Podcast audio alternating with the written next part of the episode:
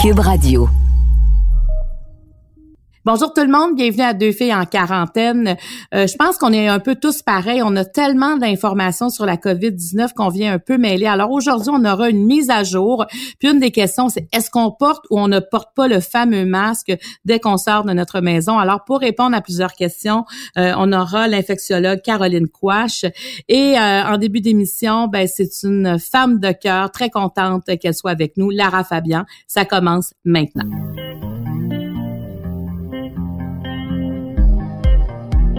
Vous accompagner pendant votre confinement, voici deux filles en quarantaine.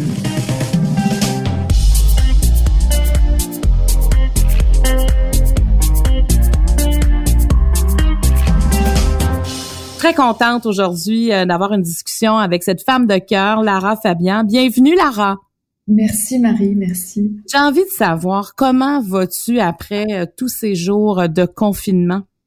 Écoute, moi, je vais bien, euh, dans le sens où euh, on est en bonne santé. C'est ça que j'ai envie de te dire de façon peut-être très euh, banale ou bateau. Si je regarde autour de moi et que je vois que ma famille va bien, mon papa en Belgique en confinement va bien, ma famille en Italie va bien. pour l'instant, j'ai quelques personnes proches qui ont été touchées, mais qui sont rétablies, qui vont très, très bien aujourd'hui. Et ça, je trouve que c'est important pour garder le moral des troupes de le dire. Il y a des gens qui sont affectés du COVID, mais qui guérissent mhm. et qui ont des symptômes contre lesquels ils arrivent à lutter. Donc, moi, je l'ai vécu en dans mon premier cercle. Il y a eu des gens malades, mais qui vont bien. Donc, je te dirais que, somme toute, je continue de remercier, d'être dans la gratitude du fait que même si certains de mes proches ont été touchés, ils sont rétablis aujourd'hui et que mes tout, tout proches autour de moi vont bien. Lara, euh, tu es pas mal présente. En fait, tu es très présente là, sur les réseaux sociaux.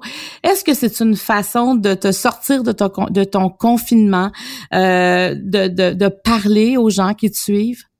Écoute, pour moi, Marie, c'est une manière de, de garder le lien. Tu sais, comme tout comme j'appelle mon papa presque à tous les jours, ma famille en Italie presque à tous les jours, c'est une manière de garder le lien avec euh, avec cette famille euh, qu'est la mienne en tant qu'artiste et de pouvoir euh, continuer de tisser dans le temps et au travers de ces moments difficiles euh, une relation.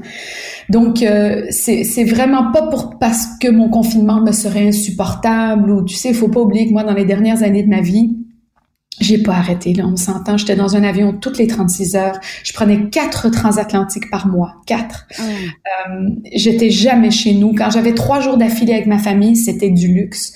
Donc, pour moi, il y a une partie au-delà du fait qu'être témoin du drame, de la perte euh, de certains êtres chers, c'est très très dur. Mais pour moi, il y a une partie dans ce coronavirus, dans ce confinement, qui est à observer avec beaucoup beaucoup d'intérêt et qu'on pourrait observer non pas comme un trou, mais comme un portail, comme une étrange opportunité, comme un cadeau mal emballé, un moment de réflexion pour nous où on regarde ce qu'il se passe en se disant OK, on avait peut-être on en avait peut-être manqué un bout là. Toi, tu as l'impression que ça vient nous réveiller comme société? Ça vient nous réveiller comme société de manière choquante, on s'entend, parce que perdre nos aînés, par exemple, et pas pouvoir dignement aller les saluer ou leur porter main forte dans les derniers moments de leur vie, c'est tout bonnement inacceptable. Ça crée, à mon avis, un choc social euh, qui pourrait dans certains cas être irréversible, tant la douleur doit être forte pour les gens qui perdent leurs aînés de cette façon-là en ce moment. Moi, je l'ai vécu en Italie et en France avec un, papy de 102 ans. Tu me diras, mon Dieu, quelle belle vie il a eu. Oui, mais quand même, on aurait aimé, la famille de mon, mon grand, grand ami aurait aimé pouvoir être au pied du lit de son papy, puis il n'a pas pu.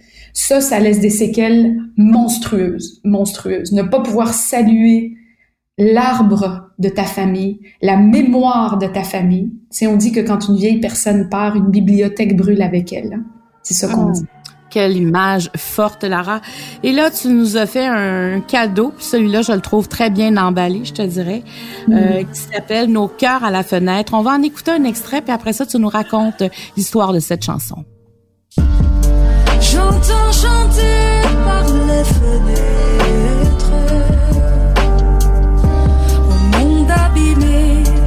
nous offrons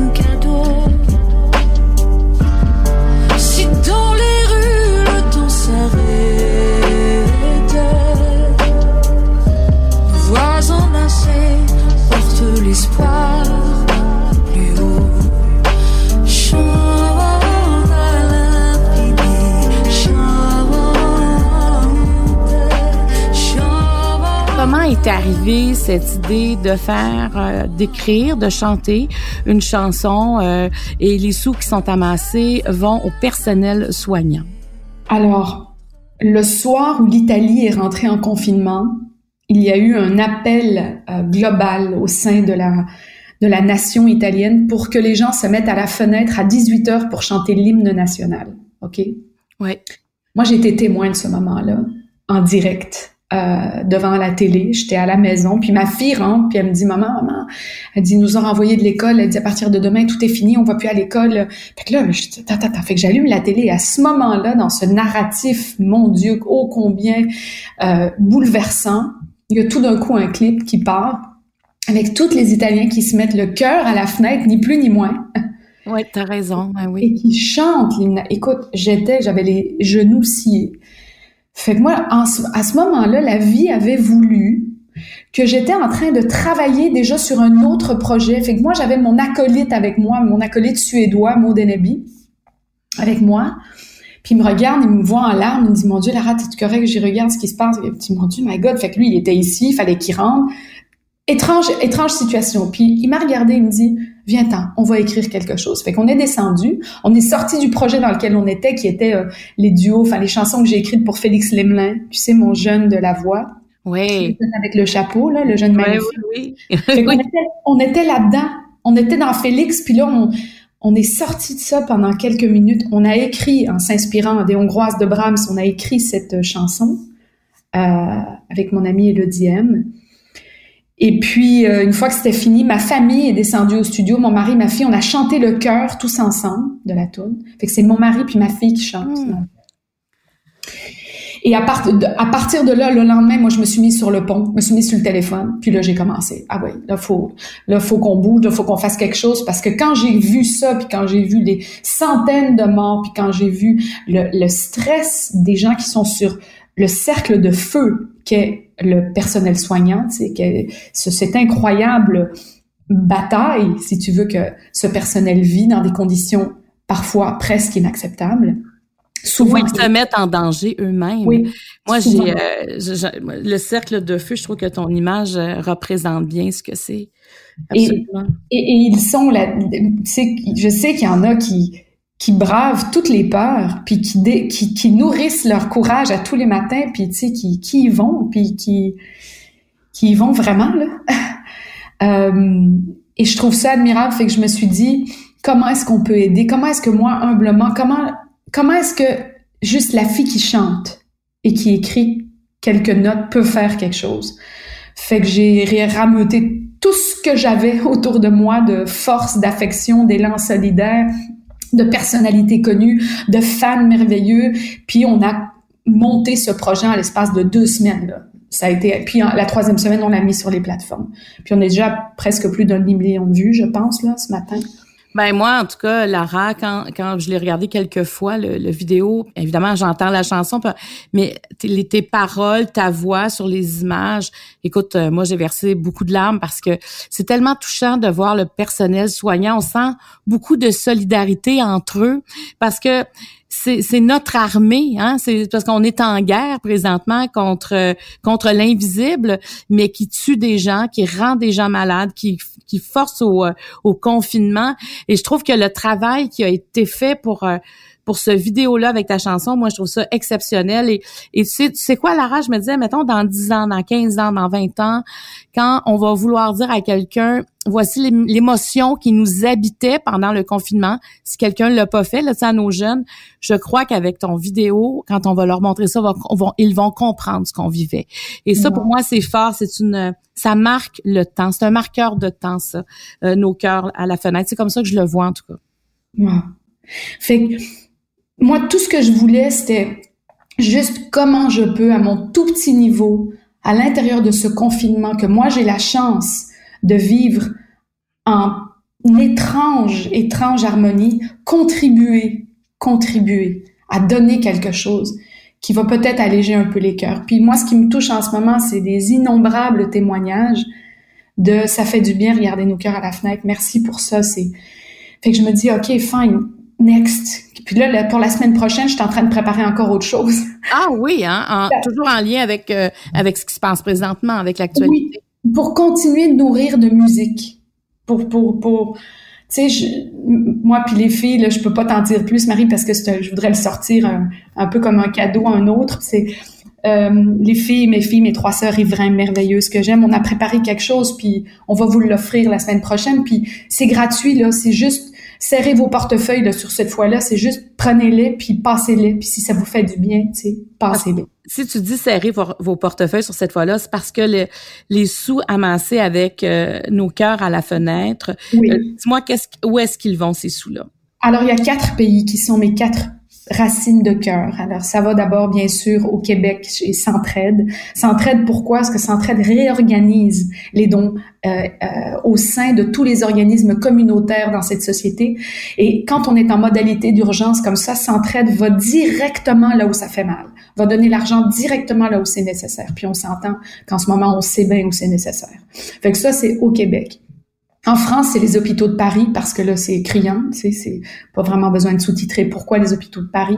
En Italie, c'est la Protezione Civile, donc c'est une sorte de croix rouge, la protection civile, où là, vraiment, on va dans les foyers directement, on va au personnel soignant, on va dans les, vraiment les foyers euh, chauds de crise et en Belgique, c'est la Fondation Roi Baudouin qui aide beaucoup, beaucoup les personnes âgées parce que là, là dans les 5000 morts qu'on a dans mon pays natal, on s'entend qu'il y en a plus de 4000 euh, qui sont des anciens. Euh, fait que moi, j'ai essayé de dispatcher Marie-Claude aux endroits où c'était le plus efficace et transparent. Puis, euh, puis moi, je ferai un, comment dire, je ferai un sommaire de mes revenus, de mes royalties à toutes les 60 jours. sais. Puis parce que ça aussi, c'est le temps que ça tombe en streaming, tu sais, t'as pas l'argent tout de suite, là, tu sais. Ouais. Mais dès que moi j'ai un revenu, je, je vais le publier et je vais le donner directement. Ben, bravo, Lara Fabien. Quand je disais au début que tu étais une femme de cœur, tu le démontres euh, une fois de plus. Puis en plus, ça s'appelle Nos cœurs à la fenêtre. Puis on a hâte déjà d'entendre ta surprise euh, de la semaine prochaine.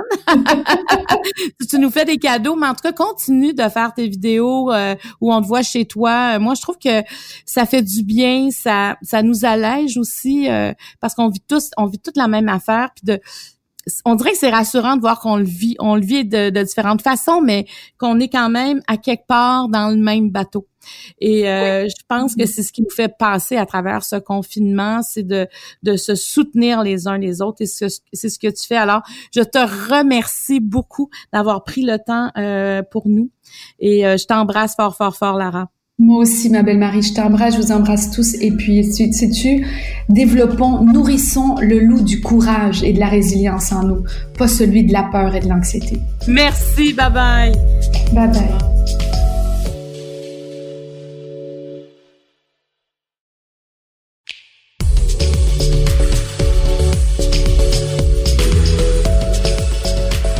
J'imagine que vous êtes euh, comme moi, c'est-à-dire que même si on reçoit beaucoup d'informations concernant la COVID-19, on a l'impression qu'on n'a jamais assez, puis on a l'impression qu'on a encore des questions.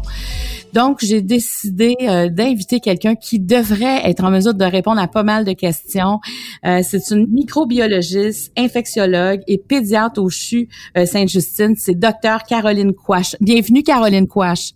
Bonjour. Merci d'être là, Caroline. On s'était euh, on, s'était rencontrés sur le plateau de deux filles euh, au début du mois de février, où euh, le, coronavirus était encore à l'étape de l'épidémie. Hein, on parlait pas encore de pandémie. Ça fait pas si longtemps. Cette émission-là a passé le 10 février, donc un petit peu plus de deux mois plus tard. On peut dire que ça a changé beaucoup. Oui, on dirait que c'est un autre siècle tellement les choses se sont passées. C'est incroyable. Moi, j'aimerais qu'on parle de quelque chose d'aussi basique que les symptômes, parce que on dirait que les symptômes aussi euh, sont différents des premiers symptômes qu'on annonçait. Alors, aujourd'hui, en, avril 2020, avec tout ce qu'on sait, les symptômes qui devraient attirer notre attention sont lesquels? Ben alors, je vais juste commencer par vous dire en partant que aussitôt que je dis quelque chose, le virus fait le contraire. OK. donc, euh, c'est pas que je veux pas, là, mais il m'écoute pas, il y a rien à faire.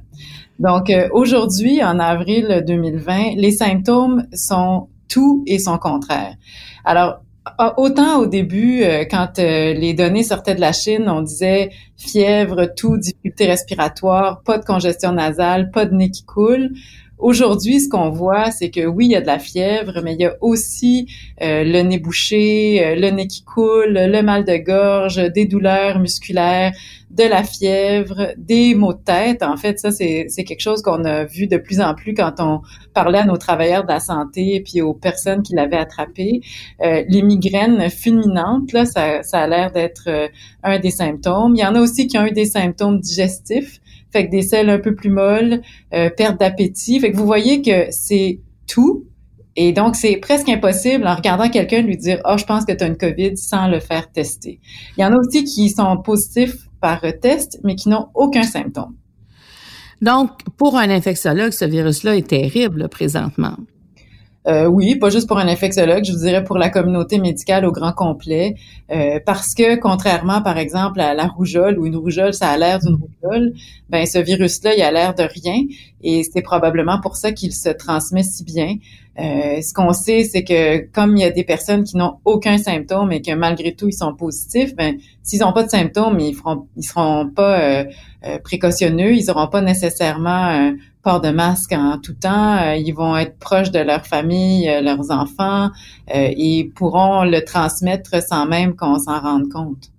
Docteur Quash, est-ce qu'il y a un profil, par exemple, de gens qui sont plus susceptibles de développer les symptômes? Non. C'est un virus terrible. C'est tout le monde peut l'attraper. Ce qu'on sait, par contre, c'est que les enfants ont pas l'air de l'attraper super facilement. Euh, et quand ils l'ont, ils n'ont pas beaucoup de symptômes. Mais à part ça, là, tout le monde est à risque de l'attraper, puis tout le monde est à risque d'avoir des symptômes. On sait que les personnes plus âgées, puis les personnes dont le système immunitaire est plus fragile, ont plus tendance à faire des complications. Mais de faire le petit rhume banal, tout le monde a le droit de le faire. Oui, c'est ça. Puis ça, c'est une question aussi que j'ai avec euh, Caroline Quash parce que on se rend compte que les, euh, tu sais, par exemple, il y, a un, il y, a un, médecin ici en santé publique qui est décédé à l'âge de 44 ans du, de la COVID. Euh, il y en a que ça va passer assez facilement. Il y en a que c'est comme une grippe terrible. Qu'est-ce qui fait qu'on n'a pas tous la même réaction devant ce virus-là?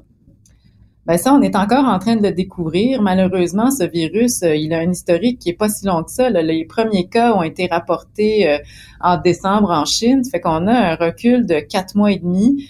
Euh, la recherche fait ce qu'elle peut, elle avance super vite, mais il y a encore plein de choses qu'on ne sait pas. Euh, c'est possible que notre système immunitaire le maîtrise pas tout le temps de la même façon. Ce jeune médecin de 44 ans-là qui est décédé avait l'air d'être en santé, mais est-ce qu'il y avait quelque chose dans son système immunitaire qu'on ne connaissait pas, euh, qui n'était pas encore manifeste et qui l'a rendu plus fragile? On le sait pas. Euh, on comprend même pas tout à fait pourquoi est-ce que les enfants sont si protégés alors que les personnes les personnes plus âgées euh, euh, ont des complications aussi importantes. Il y a plein de choses qu'on est en train de découvrir, euh, mais, on, mais ce qui semble ressortir, c'est que la réponse inflammatoire, donc notre système euh, immunitaire qui décide de s'enflammer là tout d'un coup, c'est ce qui c'est ce qui semble causer les, les symptômes et les décès. Mais c'est à peu près ce qu'on en sait pour l'instant. Puis est-ce que plus qu'on est exposé au virus, plus les conséquences sont graves?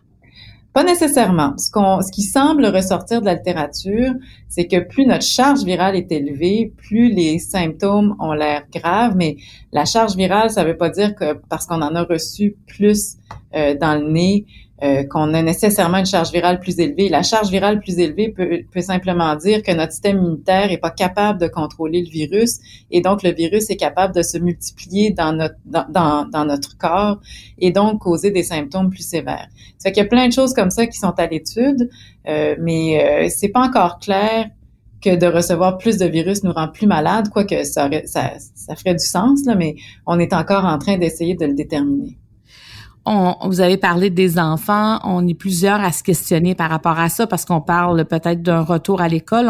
On, va en savoir plus long dans les prochains jours. Mais même si les enfants ne, ne semblent pas atteints, est-ce qu'ils peuvent quand même transmettre le virus? Tout probablement. Encore une fois, euh, seul l'avenir nous le dira. Mais c'est sûr qu'une personne qui a le, virus et qui le, le réplique donc, si le virus se multiplie dans notre corps, Euh, c'est possible que par des gouttelettes, quand on parle ou qu'on chante ou qu'on crie, euh, le virus sorte et se dépose dans notre environnement ou, ou atterrisse dans l'œil de notre parent ou dans la gorge de notre parent. Et donc, euh, c'est possible, mais à quel point est-ce qu'ils sont contagieux, ces enfants-là? Difficile à dire pour l'instant. On sait qu'ils l'attrapent quand souvent ils l'attrapent de leurs parents présentement. Là. Puis même en Chine, ça avait l'air d'être ça aussi. Possiblement qu'ils le transmettent, mais je peux pas mettre ma main au feu euh, pour l'instant parce qu'on n'a pas réussi encore à le prouver. OK, parce ça, c'est quand même une donnée importante, hein? surtout si on retourne euh, à l'école. Euh, docteur Quash, euh, moi, c'est peut-être un peu drôle comme question, mais je me disais, quand on a eu la COVID, qu'on a été diagnostiqué et qu'on semble guéri, est-ce qu'on devient des super-héros? C'est-à-dire que nous, on peut aller partout parce qu'on ne peut plus la transmettre, on ne peut plus développer euh, les, conséquences de la COVID? Encore une fois, excellente question à laquelle j'ai pas d'excellente réponse. Ce qu'on sait pour l'instant, c'est qu'on que les gens qui font la COVID développent des anticorps contre la COVID. Maintenant, ce qu'on ne sait pas, c'est si ces anticorps-là vont être protecteurs et pendant combien de temps ils vont nous protéger. Il semble que dans les, quand on fait des études sur les, singes, euh, le singe a l'air d'être protégé pendant un mois. Mais quand on regarde euh, ce qui se passe avec les autres coronavirus, pas celui-là parce qu'on n'a pas assez de recul, euh, les gens sont capables d'être réinfectés ils vont pas avoir beaucoup de symptômes, donc euh, s'en rendront même pas compte. Quand on les cultive, on retrouve quand même de, du virus. Et donc ça, ça veut dire que nous, on sera pas super malade. Fait que oui, probablement qu'on peut faire le super héros, mais ça peut peut-être aussi vouloir dire qu'on puisse transmettre l'infection à d'autres euh, qui seraient vulnérables et qui seraient pas encore protégés. Donc avant de de certifier qu'un passeport immunologique euh, c'est la réponse à tout, encore une fois, on va, on va être, on va faire acte de prudence et on va attendre. En, résumé, là, on sait pas pour combien de temps et on sait pas si on est protégé complètement contre euh, des réinfections légères. Donc, ça veut dire que ceux qui l'ont eu doivent être prudents malgré tout, là, doivent suivre quand même les consignes. Pour l'instant, oui, surtout qu'on n'est pas capable à l'heure actuelle de mesurer les anticorps. Fait qu'on sait, on sait qu'ils l'ont fait l'infection, on l'a trouvé par PCR, mais on n'est pas encore capable de mesurer les anticorps et certaines études semblent démontrer que plus on a fait la maladie de façon grave, plus notre niveau d'anticorps est élevé. Puis il y a, aussi, euh, on entend souvent des gens dire que les symptômes, c'est comme si la maladie revient. Ils l'ont eu un peu légèrement, puis quelques jours, quelques semaines plus tard, ça revient. Est-ce que ça, vous l'avez constaté aussi? Euh, pour l'instant, dans ceux à qui j'ai parlé, non. Euh, ce qu'on ce qu'on voit dans les rapports euh, en Asie, c'est qu'il y a des personnes qui semblent avoir été testées négatives, puis une couple de jours plus tard vont tester positif. Mais ça, c'est probablement juste dû euh, à la sensibilité du test. C'est quand on a un certain nombre de virus dans notre nez, quand on est proche de la limite de détection, il y a des jours où ça va être négatif et d'autres jours où ça va être positif. Les symptômes qui reviennent, je ne sais pas exactement ce que ça veut dire. Encore une fois, euh, il va falloir faire les suivis puis voir puis faire des suivis vraiment euh, dans des cohortes européennes et nord-américaines.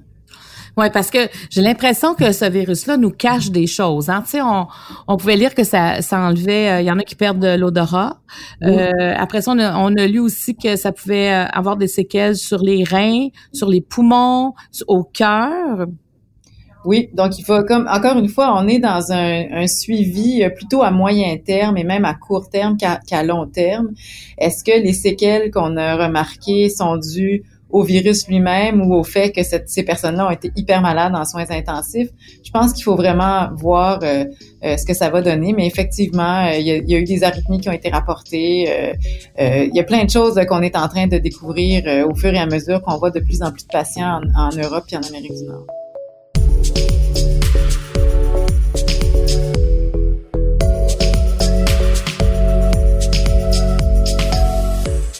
Bon, là, j'ai envie qu'on parle de protection, de médication, parce que bon, le déconfinement, euh, on va en entendre parler. Là, ça, ça commence tranquillement. Il y en a ce matin qui sont retournés au travail, entre autres ceux qui sont dans la construction résidentielle. Et donc, il y aura des nouvelles mesures. Mais juste avant, là, euh, on va parler de la médication. Par exemple, quand on parle d'un vaccin, euh, quand on en a parlé euh, en février dernier, vous disiez que c'était quand même peut-être un an et demi, deux ans avant, avant d'avoir un vaccin. Est-ce que vous pensez que c'est encore le cas présentement ou est-ce que ça va plus vite compte tenu de l'impact néfaste sur la planète que ce virus? Bien, peu importe l'impact néfaste que ça va avoir, il faut prendre le temps de faire ces études-là comme il faut, euh, de trouver quelque chose qui fonctionne dans un modèle animal ou in vitro ne veut pas dire que ça va être aussi efficace et sécuritaire chez l'humain. Le temps que ça prend, en fait, c'est de faire toutes les études correctement, phase 1, phase 2, phase 3, où la phase 1, on recrute un nombre limité de personnes pour être sûr qu'il n'y ait pas d'effets secondaires épouvantables. La phase 2, on regarde voir si la réponse immunitaire elle, a l'air d'être bonne. Puis en phase 3, on fait des profils de sécurité, mais aussi euh, euh, on regarde euh, si c'est efficace ou pas. Et donc, pour se rendre à ces trois phases-là, on n'a pas le choix que de, de, prendre au moins 12 à 18 mois. Parfois, on va être capable de commencer à utiliser le vaccin de façon plus précoce alors qu'il est encore en phase 3 et pas encore homologué si vraiment il y a des, des, besoins criants. Là, on l'a fait avec le vaccin contre l'Ebola. Mais je pense que de pousser un produit dans euh, le pipeline trop rapidement sans être rigoureux dans les analyses et la recherche va être euh, problématique dans le long terme. Les gens vont nous dire, ben là, c'est certain, vous avez fait ça en catastrophe, puis regardez, il y a des effets secondaires euh, qu'on n'attendait pas. Donc, il faut prendre le temps de le faire correctement, puis c'est ce qui est en train d'être fait de toute façon. Bon, mais là, vous avez parlé d'effets secondaires, docteur Quoi. Je, pense c'est vrai que les gens, souvent, on, on devient impatient, on peut-être qu'il y a quelque chose, puis on n'ose pas. Parce que quand on parle d'effets secondaires, de quelque chose qui n'a pas été assez testé, on parle de quoi exactement? Ben ça dépend. Par exemple, on, va prendre l'exemple d'un, médicament comme la chloroquine qui commence à être utilisé pour le traitement de la COVID. Ce médicament-là existe déjà. Ce médicament-là est déjà homologué pour le traitement de la malaria puis le traitement euh, d'autres maladies auto-immunes. La seule chose, c'est qu'on l'a jamais utilisé aux doses qu'on utilise présentement pour la COVID sur autant de personnes. Alors, on a commencé à avoir des problèmes du, rythme cardiaque, des gens qui avaient des arythmies euh, malignes parce que la chloroquine avait été utilisée, entre autres, avec un antibiotique qui est l'azithromycine. Mais si on n'est pas convaincu que cette combinaison de médicaments-là fonctionne et a des effets bénéfiques majeurs, ça vaut pas la peine de mettre à risque la population d'effets secondaires qu'on sait qui existent. puis la même chose pour un vaccin un vaccin, si par exemple on se met à l'utiliser puis on se rend compte euh, après homologation parce qu'on n'a pas on, l'a pas euh, testé correctement que ça donne, je sais pas, moi je dis n'importe quoi là, une inflammation du foie ou du cerveau, euh, je pense que c'est c'est pas éthique. Il faut vraiment faire le travail correctement de la même façon qu'on qu'on homologue les autres vaccins, il faut qu'on ait toutes les données cliniques, toutes les données d'innocuité, de, sécurité utilisées sur suffisamment de personnes dans suffisamment d'études avant de dire, OK, on l'utilise euh, sans, euh, sans surveillance rapprochée euh, au niveau de la santé publique, puis on vaccine tout le monde. La, la, différence dans les études randomisées contrôlées de phase 3 où on pourrait déjà utiliser le vaccin, c'est que ces personnes-là sont sous surveillance médicale rapprochée pour être sûr justement qu'il n'y ait pas d'effets secondaires qu'on aurait pu manquer autrement. Donc, euh, admettons qu'il y a un vaccin euh, dans, dans un an et demi. Ça, ça pourrait être raisonnable comme délai? Ça pourrait. Ça pourrait. Après ça, il faut quand même que les gens reçoivent la, vaccination. Puis pour recommencer à vivre complètement normalement, il faut que le plus de gens sur la planète aient le vaccin. Est-ce que c'est comme ça qu'on pense quand il y a une pandémie? Oui, un peu comme, euh, tu sais, si on se rappelle, dans le temps de la, en 2009, la, la grippe H1N1, où le vaccin est devenu disponible à l'automne 2009, euh, alors que les premiers cas ont été rapportés printemps, hiver, printemps 2009. Donc, on a, on n'a pas tout fermé à cette époque-là parce qu'on avait quand même des médicaments pour traiter la grippe, mais euh, on a commencé à vacciner octobre-novembre 2009, puis euh, on a quand même vu pas mal de cas euh, se poursuivre jusqu'à jusqu'au printemps 2010. Et donc, je pense que avant de, de dire on vit comme avant sans se soucier de quoi que ce soit, il va falloir effectivement qu'une bonne proportion de la population ait été soit vaccinée ou ait fait la maladie, puis qu'on ait pu prouver euh, que qu'on a une bonne proportion de la population qui est protégée. Présentement, d'après les calculs, on s'attend à ce ce qu'on doive euh, avoir à peu près 60 à 70% d'une population protégée pour que le virus arrête de se répandre. Puis Puis réaliser aussi que cette population protégée-là, il y a toujours des nouveaux susceptibles qui rentrent dans la population parce que tous les bébés qui naissent sont pas encore protégés. Ça, c'est important ce que, ce, que, ce que vous êtes en train de dire. Parce que je me souviens quand on, quand, quand on en avait parlé en février, vous aviez dit le virus a un objectif, c'est de conquérir le monde. Et euh, donc, moins d'individus qui peuvent visiter, à ce moment-là, il, il, perd de la force, le virus. Donc, y a 60 à 70% des gens euh, ne sont pas, c'est pas possible pour elles d'avoir la COVID, donc le virus s'étend moins rapidement et le virus finalement finit sa course? Ben, éventuellement, il se, il se calme. Mais aussitôt qu'il y a euh, des endroits dans le monde où il y a encore des éclosions puis qu'il y a des échanges par avion ou par parce qu'on on se promène, c'est possible qu'il y ait une recrudescence des cas. Prenez juste comme exemple la rougeole. On est quand même pas trop mal vacciné au Québec, mais on a eu malgré tout l'été passé euh, des, des, des, foyers de rougeole parce que les gens revenaient de New York ou les gens revenaient euh, de France où il y avait plusieurs cas, puis ils sont tombés dans un petit groupe de gens où là il y avait trois quatre personnes pas vaccinées et le virus a trouvé ces personnes-là puis leur a donné. On a quand même été chanceux dans le sens où il n'y a pas eu d'éclosion à grande échelle au Québec, probablement parce qu'on avait une bonne immunité de groupe, ce qui fait que on a réussi à confiner et à circonscrire ces foyers-là. Mais ça va être pareil pour la COVID. Le temps et aussi longtemps qu'il va en rester quelque part sur la planète, il y a toujours des risques que des cas surviennent. Puis ce qu'on espère, c'est que ces cas-là, ces cas-là ne soient pas euh, chez des personnes vulnérables qui risquent d'avoir des complications et euh, de décéder. Puis ce qu'on espère aussi, c'est que les gens seront volontaires à se faire vacciner parce que il y a déjà des gens là, qui, qui, parlent de la théorie du complot et qui disent ben non, on ne sera pas vacciné parce que pour toutes sortes de raisons, mais il faudra être vacciné si on veut se protéger entre nous. En fait, faut, faut se vacciner, pour, faut se faire vacciner aussi pour les autres, pas juste pour soi. Tout à fait, absolument. Puis ça, vous avez parfaitement raison. J'osais espérer que compte tenu de la gravité de la maladie dans certains groupes, la plupart des gens seraient euh, ouverts à se faire vacciner. Bon, là, ah oui, puis juste savoir, là, est-ce qu'il y aura des tests? Parce que là, on va, on va retourner éventuellement euh, à nos occupations, on va sortir. Et admettons si on veut, on veut savoir est-ce que je, est-ce que j'ai la COVID mais j'ai pas encore les symptômes, est-ce que je deviens euh, un danger, est-ce que je devrais me confiner pendant 14 jours, est-ce qu'il y aura des tests plus rapides, plus accessibles euh, qu'on pourra passer? Parce que là, tu sais, je veux dire, il faut quand même avoir quelques symptômes pour appeler puis demander un test, ils vont pas nous, nous passer un test si on a juste un doute, là, il faut quand même qu'il y ait plus que ça. Alors, est-ce que ça pourrait venir ça? Un test maison? Ben, il, y a des, il y a des tests rapides qui existent, qui commencent à exister. La seule chose, c'est qu'il faut réaliser quand même que euh, si je veux savoir si j'ai la COVID aujourd'hui, je me teste, je suis négative, ça veut pas dire que demain, je serai pas positive. Et donc, si on se met à baser nos, nos décisions d'aller de, d'aller travailler ou pas ce matin-là sur un test, il faudrait quasiment le passer à tous les jours, ce qui est impensable une des façons de contourner ce problème-là, c'est qu'en fait, le, le risque, c'est pas tant qu'on le, le, développe, dans le sens où, tu sais, si tu l'as, tu l'as, ben c'est fini. Là. Le risque avec ce virus-là, et c'est là où il est si terrible, c'est qu'avant d'avoir les symptômes, on peut déjà l'excréter et on peut déjà contaminer notre environnement en parlant en, tout ce temps, en chantant, euh, et, et contaminer les gens qui sont dans un rayon de deux mètres autour de nous. Donc, la, la, la, façon la plus simple, je vous dirais, d'arrêter ça, c'est de porter un masque. Si je porte un masque, même si je suis malade ou si je vais être malade dans quatre jours, ou si je suis porteuse asymptomatique, la gouttelette avec le virus, elle s'écrase dans mon masque et elle reste là. Donc, elle n'ira pas s'écraser dans l'œil de la personne en face de moi. Elle n'ira pas s'écraser sur le bureau autour de moi, puis euh, la, la, prochaine personne va venir s'infecter en se mettant les mains dessus, puis en se les mettant euh, dans le visage.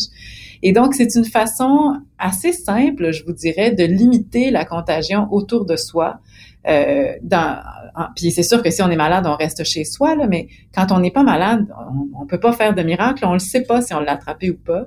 Et donc c'est assez simple de porter un masque. C'est pour ça que euh, les États-Unis ont fait cette recommandation-là, que le Canada a fait cette recommandation-là aussi. Euh, Peut-être qu'éventuellement le Québec la fera. Je pense que la, la, crainte au niveau du Québec, c'est de dire on a un masque dans le visage et donc on se sent invincible et on arrête de faire attention. C'est sûr qu'il faut pas en arriver là. Euh, le port du masque euh, vient avec euh, le reste des responsabilités aussi, c'est-à-dire essayer quand même de maintenir une distance de deux mètres, se rappeler de pas se foutre les mains au visage, de pas taponner le masque parce que si on a du virus dessus, on va en mettre partout, puis de se laver les mains de façon régulière, surtout après avoir touché notre visage et avant de se le toucher aussi. Mais c'est ça, c'est important. Moi, je trouve que dès le départ, on a été un peu mollo sur le port du masque. Honnêtement, euh, euh on nous disait que ça, ça pouvait plus nous mettre en danger justement parce qu'on se sentait trop protégé. Mais au-delà de ça, il reste que ça nous protège. C'est quand même un, c'est-à-dire une protection supplémentaire importante là. Ben, je vous dirais qu'au départ, quand on, quand on, quand on porte le masque pour se protéger des autres, la, la, protection est pas est pas à 100% loin de là. Et donc tant et aussi longtemps qu'on n'avait pas eu l'évidence que les gens euh, avaient du virus dans leur nez, dans leur gorge et pouvaient le transmettre même en l'absence de symptômes, le port du masque était à ce moment-là pas euh, recommandé. Mais maintenant qu'on sait qu'il y a une possibilité de transmission avant euh, le début des symptômes, à ce moment-là, je pense qu'il faut reconsidérer le port du masque comme dans les autres juridictions.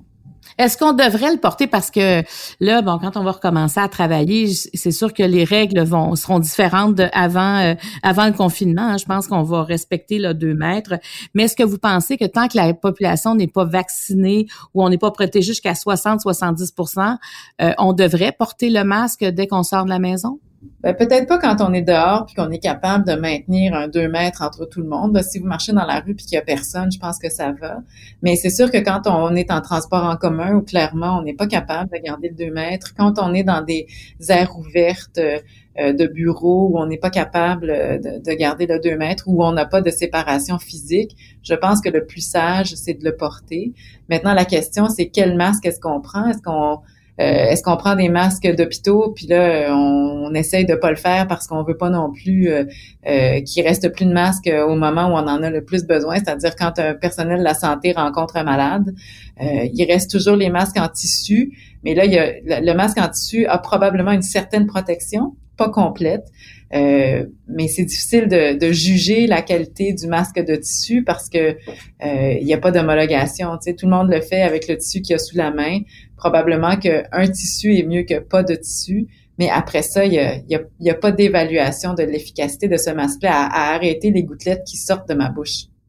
Donc, faudrait comme nous conseiller, parce que le petit masque bleu qu'on voit, on le voit aussi dans les hôpitaux, mais c'est lui probablement le premier degré, là, c'est le, le, petit masque qu'on se met derrière les oreilles. Est-ce que c'est lui qu'on devrait porter? Ben lui, il est très bien pour arrêter les gouttelettes, en autant qu'on le change euh, aux quatre heures. Là. Mais euh, changer, c'est pas juste nettoyer, c'est d'en avoir un autre. Ben c'est ça, mais le problème, c'est qu'il y en a pas assez pour fournir le réseau de la santé, plus tous les gens à la maison qui en auraient besoin. Donc, ce qu'on ce qu'on suggère comme alternative, c'est un masque de tissu. Et là, euh, quand on regarde en fait les différentes, euh, il n'y a, pas énormément d'études là, mais il y en a quelques-unes. Ce qui semble, c'est que le coton a l'air de bien fonctionner. Celui qui marche le mieux, c'est le sac d'aspirateur, mais je suis pas sûre que ce soit super confortable. ok, je savais pas. Sac d'aspirateur. On doit pas pouvoir respirer à travers un sac d'aspirateur. Et puis, euh, et puis le, les, les linges à vaisselle semblent bien fonctionner. Ils appellent ça des cotton tee. Ça a l'air de bien marcher. Ce que vous nous dites, là, hein, c'est qu'il faudra s'habituer dans les prochains mois à porter le masque parce que c'est pas dans nos habitudes. Il y a des, il y a des pays dans lesquels c'est comme normal de porter un masque, mais pas ici, pas du tout. Donc, on devra s'habituer à ça. Puis moi, j'ai, j'étais pas sortie depuis un mois, puis j'étais allée faire euh, l'épicerie la semaine dernière et j'étais étonnée de voir à quel point il y avait des gens qui s'étaient fait des masques. Oui. Tu sais, je, je, me dis, OK, euh, on, on, répond quand même à ça. Là. Donc, c'est bien de le faire. Puis, bon, là, vous êtes infecté peut-être vous allez rire de moi, mais moi, je me demande, est-ce qu'on devrait aussi porter la visière? Ben, c'est, alors, on va revenir sur le port du masque. Le port du masque a deux fonctions. La première fonction, c'est de contrôler la source, c'est-à-dire que si moi je suis infectieuse, je le donnerai pas. Et je pense que c'est là la, fonction principale du port du masque. La visière, c'est pour protéger nos yeux contre quelqu'un d'autre qui nous tousserait dessus. Mais si tout le monde a un masque puis qu'on contrôle à la source les gouttelettes, vos yeux seront pas exposés, ça tombe pas du ciel. S'il y a personne qui tousse puis parce que tout va être arrêté dans le masque qu'on porte sur le visage, les yeux devraient être corrects, comprenez-vous? C'est pour ça que l'intérêt de porter le masque, c'est de pas exposer personne. On garde nos bébites pour soi puis ça finit là.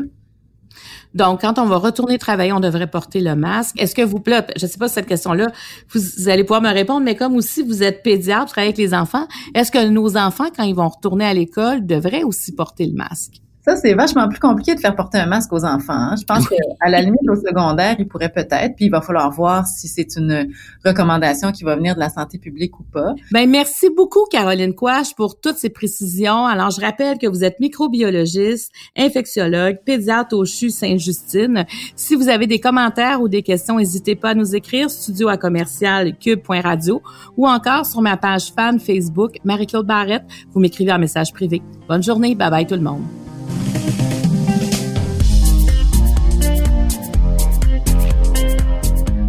Je tiens à remercier toute l'équipe qui nous permet de réaliser ce balado.